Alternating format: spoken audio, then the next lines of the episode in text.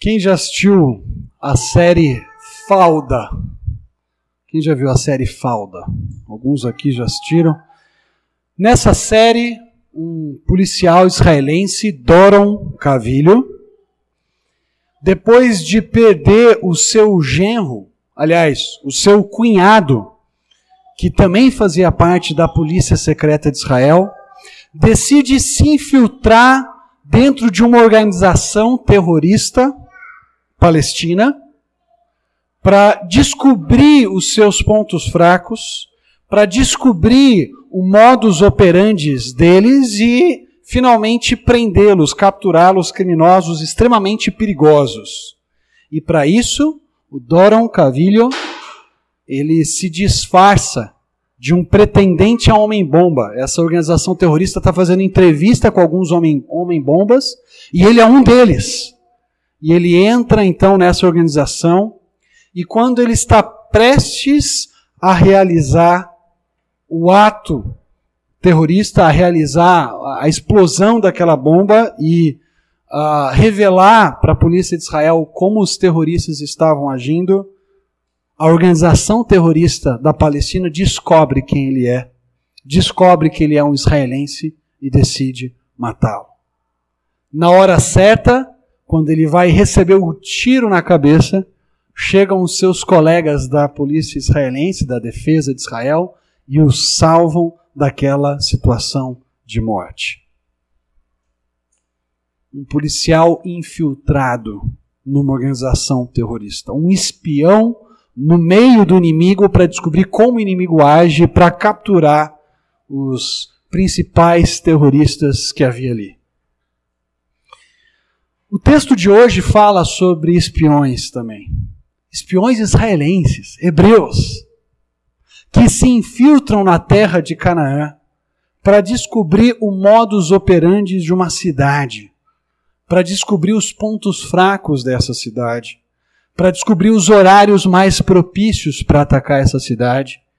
E é isso que nós encontramos no relato de Josué, capítulo 2, versículos de 1 a 7. Eu quero convidá-los então a abrirem lá em Josué, capítulo 2, versículos de 1 a 7.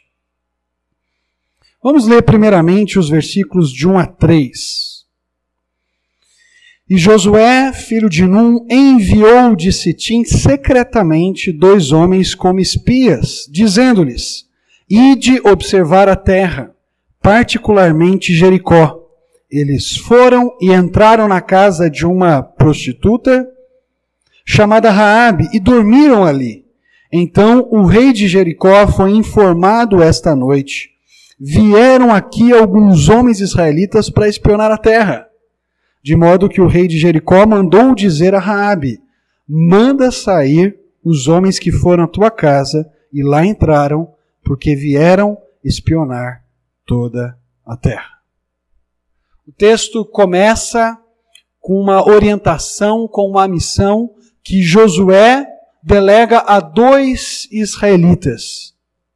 Esses dois israelitas são enviados por Josué para uma missão. Eles deveriam observar, especialmente na cidade de Jericó, como os seus cidadãos viviam, que horas abriu o portão, que horas fechava o portão, quais eram as partes vulneráveis daquela cidade Uh, eles tinham o papel então de trazer informações secretas para Josué a fim de que Israel soubesse como atacar aquela cidade. Provavelmente aqui Deus ainda não havia revelado que aquela cidade cairia pelo poder de Israel apenas com a arca dando voltas naquela cidade e as trombetas tocando. Por isso Josué segue um modo de ataque muito comum em toda a história da nação. Se nós voltarmos um pouco para a própria geração anterior, para a geração do período de Moisés, a gente percebe que esse ato de espiar, de investigar, de examinar o território inimigo, não é algo que é feito apenas com Josué, mas também é feito durante a liderança de Moisés. Isso não revela falta de confiança em Deus, pelo contrário, revela a responsabilidade humana de tomar as atitudes necessárias para fazer o ataque que Deus havia ordenado. Por exemplo, lá em Números 21, 32, quando Israel está conquistando a parte leste da, da, daquela região ali que a gente conhece como Transjordânia, a parte leste do Jordão, ele manda alguns espiões fazerem um, uma, uma missão de reconhecimento numa cidade que é a cidade de Jazer. O texto diz que Moisés mandou espiar a Jazer e, consequentemente, eles tomaram as suas aldeias e desapossaram os amorreus que se achavam ali. Antes do ataque, antes da luta contra o inimigo, alguns homens são mandados, são enviados para espiar aquela cidade, as suas aldeias, fazerem uma missão de reconhecimento. Israel então ataca de maneira certeira e conquista aquela cidade e os seus arredores. Mas essa não é a única vez que Moisés faz essa missão de reconhecimento, como nós vemos aqui em Números 21, 32.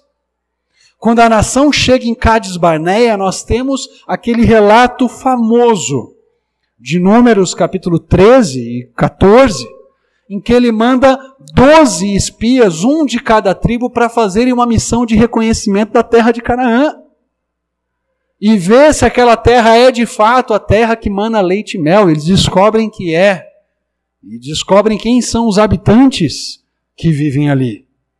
Deuteronômio 1, 23 e 24, quando vai recapitular essa missão que Moisés dá para aqueles doze homens, ele vai usar exatamente o mesmo verbo que aparece aqui no versículo 1 de Josué 2 para designar os espias. O hebraico usa um verbo, o verbo espiar, no seu particípio para designar os espias. Esse mesmo verbo é usado lá em Deuteronômio 1, 23 e 24.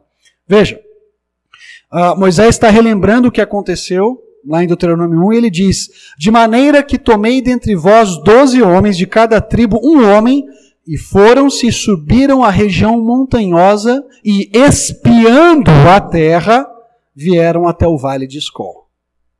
Então, Moisés também já tinha esse modo de agir como líder da nação. Ele mandava alguns espias à frente para ver como era o inimigo, as fragilidades do inimigo, para então atacá-lo. O próprio Caleb, no livro de Josué, quando ele está conversando com Josué e ele quer conquistar aquela região lá de Hebron, ele fala para Josué: lembra que Moisés enviou a mim e a você para espiarmos a terra, o mesmo verbo que aparece aqui em Josué 2.1, para espiarmos a terra de Canaã, e eu trouxe um relato fidedigno. Eu encorajei o povo. O que nós percebemos é que o próprio Josué mais à frente vai usar essa metodologia não apenas aqui em Josué 2, mas também lá no capítulo 7, quando eles vão atacar a cidade de Ai. Lá em Josué 7:2, o texto diz para nós que enviando pois Josué de Jericó alguns homens de Ai, falou-lhes dizendo: Subi e espiai a terra. Subiram pois aqueles homens e espiaram Ai. Então, é, sempre que Israel vai enfrentar algum inimigo, e provavelmente isso se repete em vários momentos da conquista, alguns homens, alguns agentes secretos da nação de Israel são enviados à frente para descobrirem as fragilidades, os pontos fracos, onde Israel deveria atacar. E esses dois espias vão.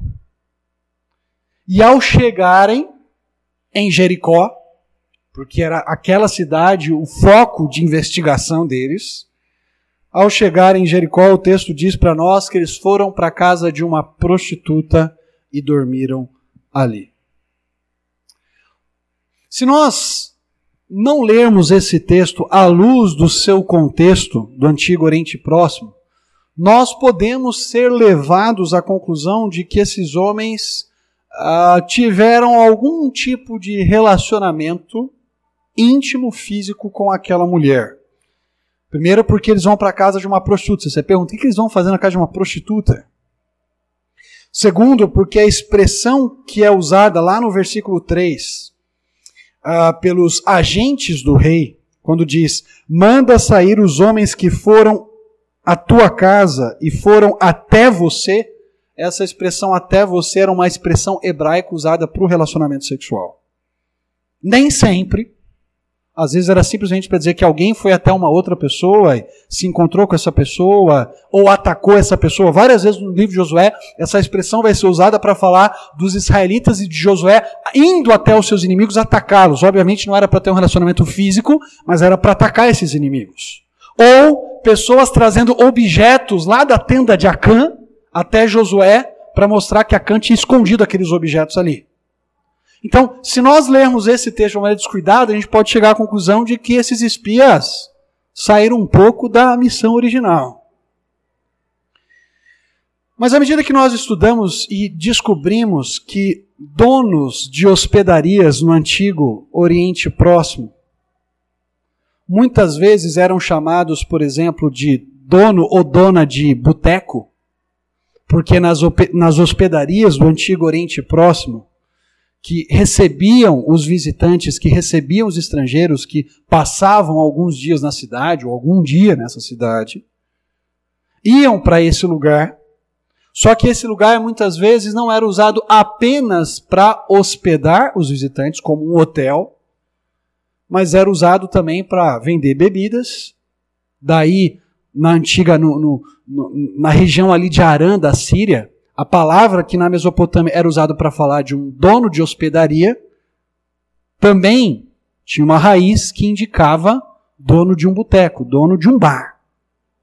Porque a hospedaria estava associado a bebedeira e também estava associado a prostituição. A pessoa poderia ali para passar simplesmente um dia e dormir naquele local. Mas outras coisas também ocorriam ali. E o que muitos estudiosos têm concluído é que os espiões de Israel vão para a casa de Raabe, porque provavelmente Raabe não era apenas uma prostituta, mas era uma dona de uma hospedaria. Aliás, essa é a leitura que já se faz há muito tempo no judaísmo. Flávio Josefo, no seu livro Antiguidades Judaicas ou Antiguidades dos Judeus, diz para nós que Raabe era dona de um hotel, ou dona de uma hospedaria, uma estalajadeira, uma mulher que, que governava ali, que administrava uma espécie de hostel de, da cidade de Jericó. A tradição judaica também tinha essa concepção. Hoje eu, fiquei admirado, eu abri naquilo que é chamado de Targum dos judeus, que são as traduções do texto hebraico para o aramaico. A gente tem que lembrar que na época de Jesus, a maioria dos judeus já não falava mais o hebraico, falava o aramaico, uma língua muito próxima. E por causa disso surgiram traduções, paráfrases, adaptadas do hebraico para o aramaico dos textos bíblicos. E uma dessas traduções diz exatamente o seguinte: Foram para a casa de uma dona de hospedaria e o nome dela era Raabe. Isso talvez então explique para nós o que esses homens estão fazendo na casa de uma prostituta. Talvez ela, ela seja chamada de prostituta não tanto por aquilo que ela faz, mas por aquilo que acontece na casa dela. Porque ao administrar uma hospedaria, ela administrava um local também onde atos imorais eram praticados ali esses espiões, eles não são bobos nem nada. Ele fala, eles, eles, eles não vão para casa de uma pessoa que vai questioná-los e, e investigá-los e examiná-los. O que, que eles fazem? Eles vão para um local onde eles podem se esconder no meio da multidão. Afinal, uma hospedaria, todo viajante vai parar ali. Uma hospedaria, todo estrangeiro vai ficar ali de início e depois talvez conheça e se familiarize com as pessoas que moram na cidade. Então eles vão para lá, se esconder no meio dos outros estrangeiros que estão passando por Jericó. Ao mesmo tempo, estar numa hospedaria era correr o risco. Havia, por exemplo, uma antiga lei, a lei de Hammurabi, numa das suas, dos seus, das suas ordenanças, dos seus decretos, que dizia que um dono ou uma dona de hospedaria que abrigasse criminosos na sua casa e não os entregasse para as autoridades, esse dono da hospedaria seria morto. Veja, o código de Hammurabi, número 109. Lembra que eu falei para vocês que o dono da hospedaria muitas vezes era chamado de dono de boteco, né? dono de bar? Se conspiradores se encontrarem na casa de uma taverneira, de uma dona de um bar, que era geralmente uma hospedaria, e esses conspiradores não forem capturados e trazidos à corte, a taverneira deve ser condenada à morte. Que coincidência, né? A dona de um bar e de uma hospedaria, e aqui no nosso texto nós temos de novo a dona de um bar aqui talvez até num local de prostituição e também de uma hospedaria. Era mais fácil se esconder ali. Mas eles também corriam o risco de que o dono daquele local, ou nesse caso, a dona, os denunciasse e os entregasse para as autoridades de Jericó. É por isso que essa primeira parte do texto nos fala sobre uma missão ou fracasso inicial da missão deles. Porque o que acontece logo na sequência no versículo 2? Veja, o versículo 1 tem, uma, tem um advérbio que soa estranho para nós. Certo? O versículo 1 diz: E Josué, filho de Num, enviou de Sitim secretamente dois homens como espias. Olha, todo espia é enviado secretamente. Certo? Não, não havia necessidade do texto hebraico falar, eles foram enviados secretamente como espias. Nenhum espia ou nenhum espião chega no local e fala: Oi, pessoal, sou espião aqui, sou agente secreto da KGB. o cara chega nos Estados Unidos e fala: Tô aqui, ó, para passar informação para a Rússia. Não. O cara vai de mansinho, convive ali, assume um outro nome e assim por diante. Mas você sabe que o texto bíblico faz questão de enfatizar o secretamente? Porque o começo desse texto nos mostra que esses caras fracassaram já de cara na sua missão. Porque eles mal chegam na cidade, o pessoal já fica sabendo que tem dois espiões israelitas e sabem até onde eles estão. Vejam os versículos 2 e 3. Então, o rei de Jericó foi informado. Esta noite vieram aqui alguns homens israelitas para espionar a terra. Que espiões fracassados. Esses espiões falharam na tarefa, foi um fiasco a missão deles. Porque eles mal chegaram na cidade o pessoal já está sabendo que tem dois espiões de Israel andando por ali. E o rei manda então representantes no versículo 3, de modo que o rei de Jericó mandou dizer a Raabe, o rei sabia onde eles estavam na casa de Raabe, e ele também sabia o que eles eram, espiões de Israel. Veja a continuidade do versículo 3.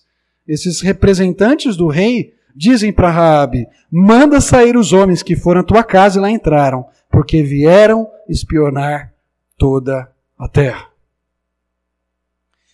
Esse texto começa essa primeira parte, os versículos 3, começa com Josué enviando dois espias para investigarem a terra, secretamente. Mas esse mesmo trechinho, os versículos de 1 a 3, termina com o rei de Jericó, o governante de Jericó, também enviando, o mesmo verbo enviar é usado nos versículos 1 e 3, enviando agora representantes para prender esses espiões e puni-los certamente com a morte.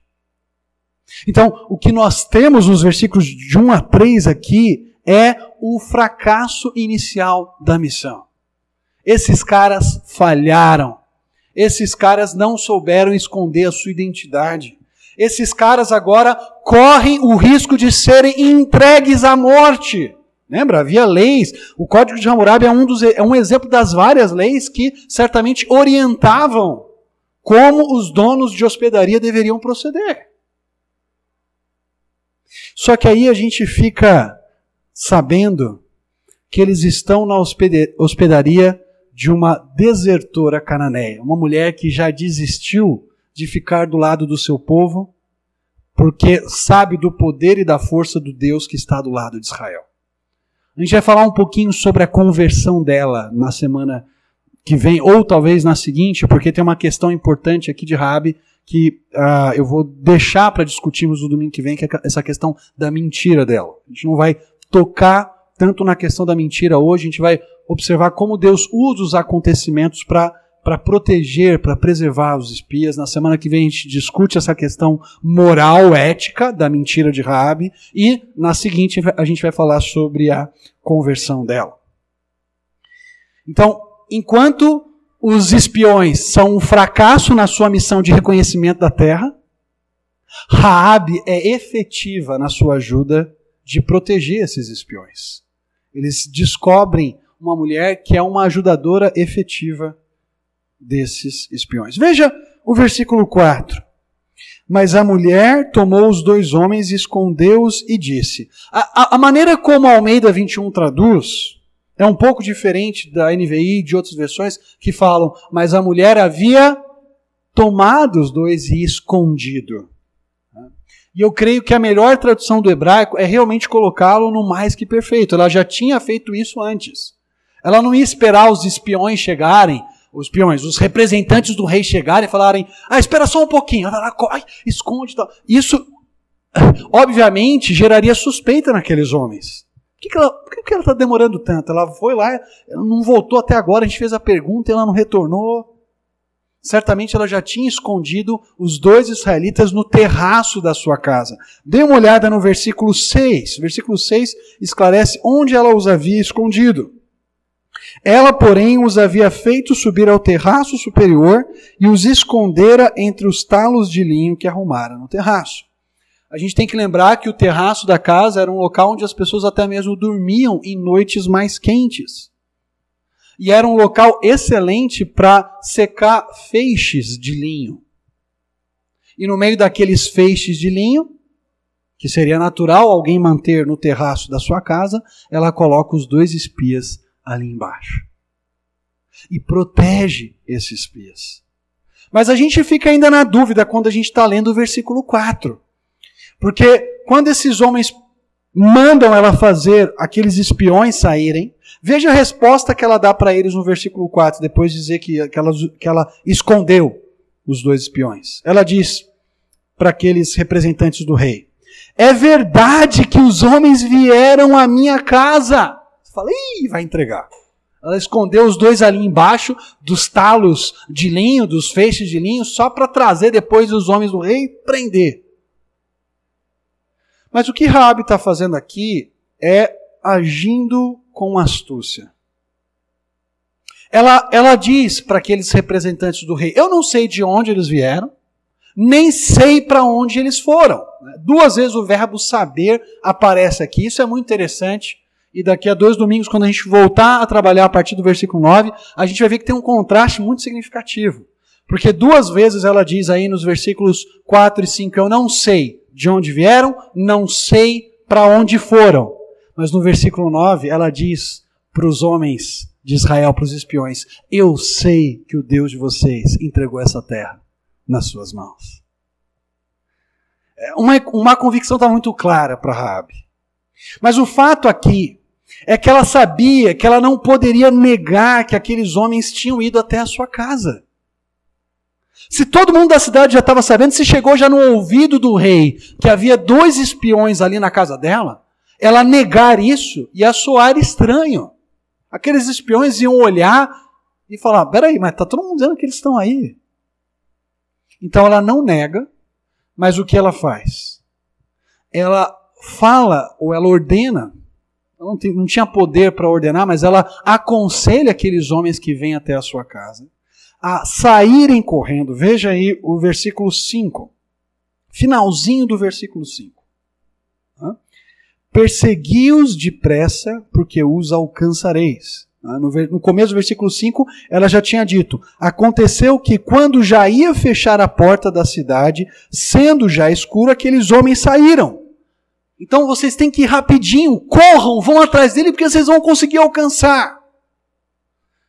Em vez de ela negar que aqueles homens tinham ido até a sua casa, ela reconhece que eles foram para lá. Mas ela então aconselha os agentes do rei a saírem rapidamente no, no encalço daqueles homens, com a esperança de que os prenderiam. Ela faz isso provavelmente para evitar que aqueles homens entrassem na sua casa fizessem uma investigação ali e descobrissem os dois espiões. Ela fala: vão rapidinho, corram, depressa! E vocês alcançarão aqueles dois espiões. Não há legitimidade nenhuma na mentira de Raabe. Nós vamos trabalhar isso com mais atenção na semana que vem. Mas perceba que mesmo diante do fiasco daqueles dois espiões, que resultaria na morte certa daqueles dois homens, Deus usa uma mulher, geralmente desprezada naquela sociedade do Antigo Oriente Médio, dona de uma hospedaria, um local mal falado, má fama. Cananeia, portanto, dos inimigos de Israel, para preservar aqueles dois espiões. O que eles não foram capazes de fazer, manter a sua identidade secreta, Deus foi capaz de preservá-los, usando alguém que fazia parte do povo inimigo de Israel para proteger os dois espiões. No versículo 7 há um pouco de ironia. Quando nós chegamos no versículo 7, terminamos esse primeiro trecho. O texto diz para nós que assim aqueles homens saíram em perseguição deles pelo caminho do Jordão, até os lugares de passagem. E logo que eles saíram, a porta foi fechada. A ironia desse texto é que aqueles representantes do rei chegaram no versículo 3 dizendo para Rabi: "Faze sair ou manda sair os dois espiões". Eles achavam que eles tinham autoridade, que eles é que podiam dar ordens para Raabe e aquilo que eles ordenassem seria feito. Mas no final das contas, aqueles homens que achavam ter poder e autoridade, que mandam fazer sair os dois espiões da casa de Raabe, são esses representantes do rei que acabam saindo da cidade de Jericó. Logo depois, os portões se fecham e os espiões de Israel são mantidos em segurança. Deus revela nesse texto que o verdadeiro poderoso, o verdadeiro ser com todo o poder e autoridade, não era o rei de Jericó nem os seus representantes, mas esse Deus que é capaz de reverter a ordem daqueles representantes reais. Eles querem fazer sair os espiões, mas no fundo são esses dois, esses homens de Jericó é que saem, vão embora, e os espiões são preservados em segurança na casa de Raabe. Mesmo quando esses espiões não são capazes de manter a missão segura, mesmo quando eles não são capazes de se proteger em Jericó, Deus usa uma mulher, uma dona de hospedaria, que é chamada nesse texto aqui de prostituta, para preservar os seus agentes, para preservar os espiões do seu povo. Rabi também demonstra para nós aqui uma atitude bastante diferente daquela que nós encontramos do governante e dos seus representantes. Enquanto o governante de Jericó e os seus representantes perseguem, várias vezes aparece o verbo aqui perseguir, eles perseguem ou vão atrás à toa, porque eles vão chegar até o Jordão e não vão achar ninguém. Os israelitas e querem matá-los e querem prendê-los. Raabe acolhe esses espiões e protege esses espiões na sua casa. Ambos estavam com medo. Versículo 9 vai dizer, depois a gente vai estudar, que caiu um terror, caiu um medo sobre todos os habitantes ali de Canaã. Mas diante desse terror do Deus de Israel, há duas reações diferentes. O terror que se fecha mais, várias vezes o texto diz para nós, várias vezes não, duas vezes o texto diz, e os portões se fecharam, ou ao se fechar os portões. Isso expressa a atitude da cidade. Aquela, aquela cidade, apesar do medo, apesar do temor, ela tenta resistir, ela tenta se opor a um Deus que não dá para se opor. Ao passo que Raabe sabiamente sabe que não dá para resistir esse Deus. E acolhe, protege e preserva a vida dos dois espiões de Israel. Quais são as implicações de um texto como esse? Tirando a questão da mentira que nós vamos discutir na semana que vem. A primeira implicação é que, mesmo quando eu e você falhamos, mesmo quando nós não conseguimos realizar exatamente aquilo que Deus espera, ou quando treinamos ao máximo para fazer algo bem e as coisas não saem tão bem quanto a gente gostaria, existe um Deus, Senhor da história, fazendo cumprir o plano gracioso, maravilhoso e poderoso dele. Para revelar no final que a glória, o poder, a grandeza, a sabedoria não está em mim e você, mas está nesse Deus que governa todas as coisas. Talvez alguma reação errada que você teve no momento com alguém da sua família. Talvez algo que você treinou tanto para fazer bem no seu trabalho e você vai lá e as coisas não saem bonitinhas daquele jeito que você imaginava. Talvez algo que você tenta realizar na igreja local e aquilo não sai perfeito. As falhas ficam claras e você fala: Poxa, por que, que isso aconteceu? E Deus está falando: Fica tranquilo. O importante é que você perceba que houve falhas e que elas devem ser melhoradas e mudadas. Mas isso não saiu do meu controle. E eu posso usar até mesmo as suas falhas e os seus fracassos, os seus fiascos, para ser glorificado por meio deles no final. Nós precisamos lembrar disso. Que as nossas falhas, deficiências e fiascos nos lembram que nós dependemos desse Deus. E que sem a ajuda desse Deus, nós estamos fadados à destruição. Era esse o fim desses dois homens. Se Raabe com medo das antigas leis, falasse, não, vou entregar porque senão vou morrer. Perceba, Rabi arriscou a própria vida aqui. Se ela tivesse entregado esses dois, esses dois seriam aniquilados, mortos. Mas Deus usou uma ajuda totalmente improvável, totalmente inesperada, para preservar a vida daqueles dois homens. Olhe então para os seus fiascos, fracassos e falhas como oportunidades para crescer na dependência de Deus e para ver aquilo que Deus pode fazer apesar das suas falhas e dos seus erros. Esse texto também nos lembra quem é que está de fato no poder. Quem é que governa todas as coisas? Os representantes do rei de Jericó, que na verdade era um governante de uma cidade local. Naquela época, Canaã estava dividida em cidades e estados. Você não tinha um rei governando uma, fa uma grande faixa de terra. Não, eles eram reis de cidades. Eram cidades e estados. Esses homens achavam ter poder e autoridade e serem capazes de fazer os espias saírem dali. No final das contas, foram eles que saíram atrás dos espias, mas foram perseguir o vento, porque os espias não tinham saído da cidade. Deus é quem governa todas as situações aqui.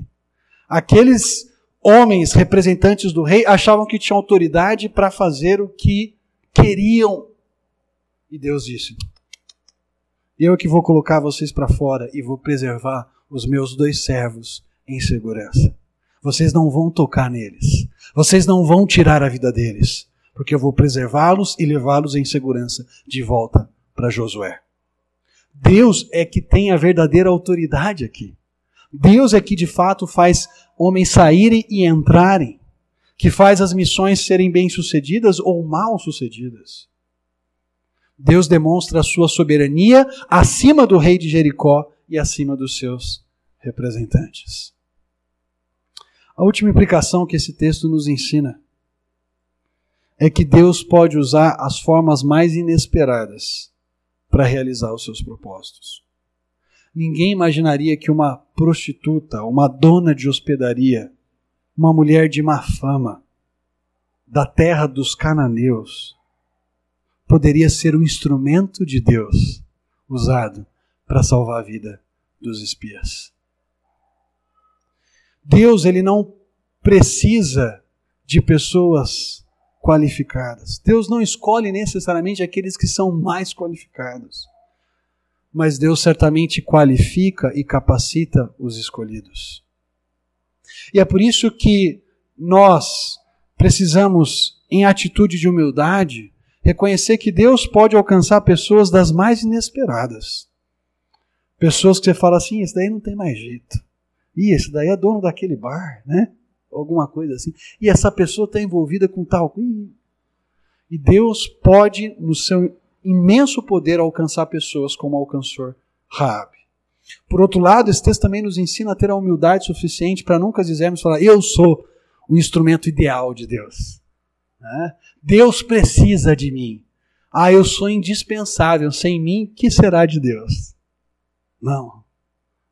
Quanto mais eu me humilho, reconheço as minhas falhas, reconheço as minhas deficiências, reconheço as minhas necessidades e falo, Senhor, eu vou, vou fazer o meu melhor, vou buscar ser excelente, mas eu vou na tua força, eu vou na tua dependência, porque esse vaso aqui é de barro, como de Paulo diz lá em 1 Coríntios 4:7, não é isso? Nós carregamos o tesouro do evangelho em vasos de barro. Vasos de barro que muitas vezes estão se deteriorando.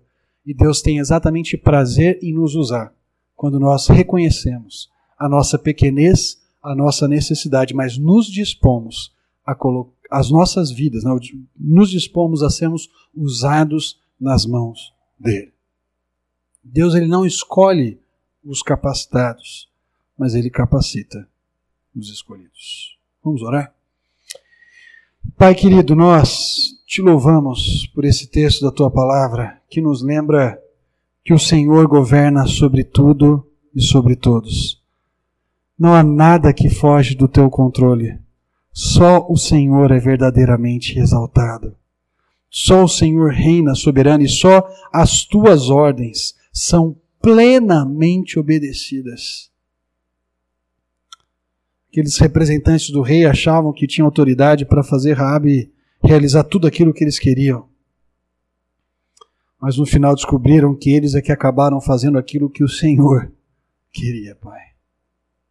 Pai, dá a nós corações humildes e quebrantados, para nos dispormos na tua mão, não como vasos perfeitos, belos, mas como vasos de barro em quem o Senhor se agrada de usar e de fazer instrumento para a tua glória, Pai.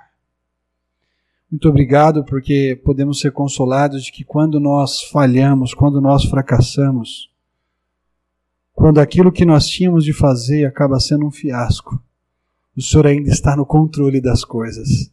E o Senhor pode tornar o nosso fiasco em algo que vai trazer glória para o teu nome. Quando nós confessamos, quando nós reconhecemos os nossos erros, quando nos arrependemos e nos voltamos para Ti. É o que nós oramos no nome do nosso Senhor Jesus. Amém.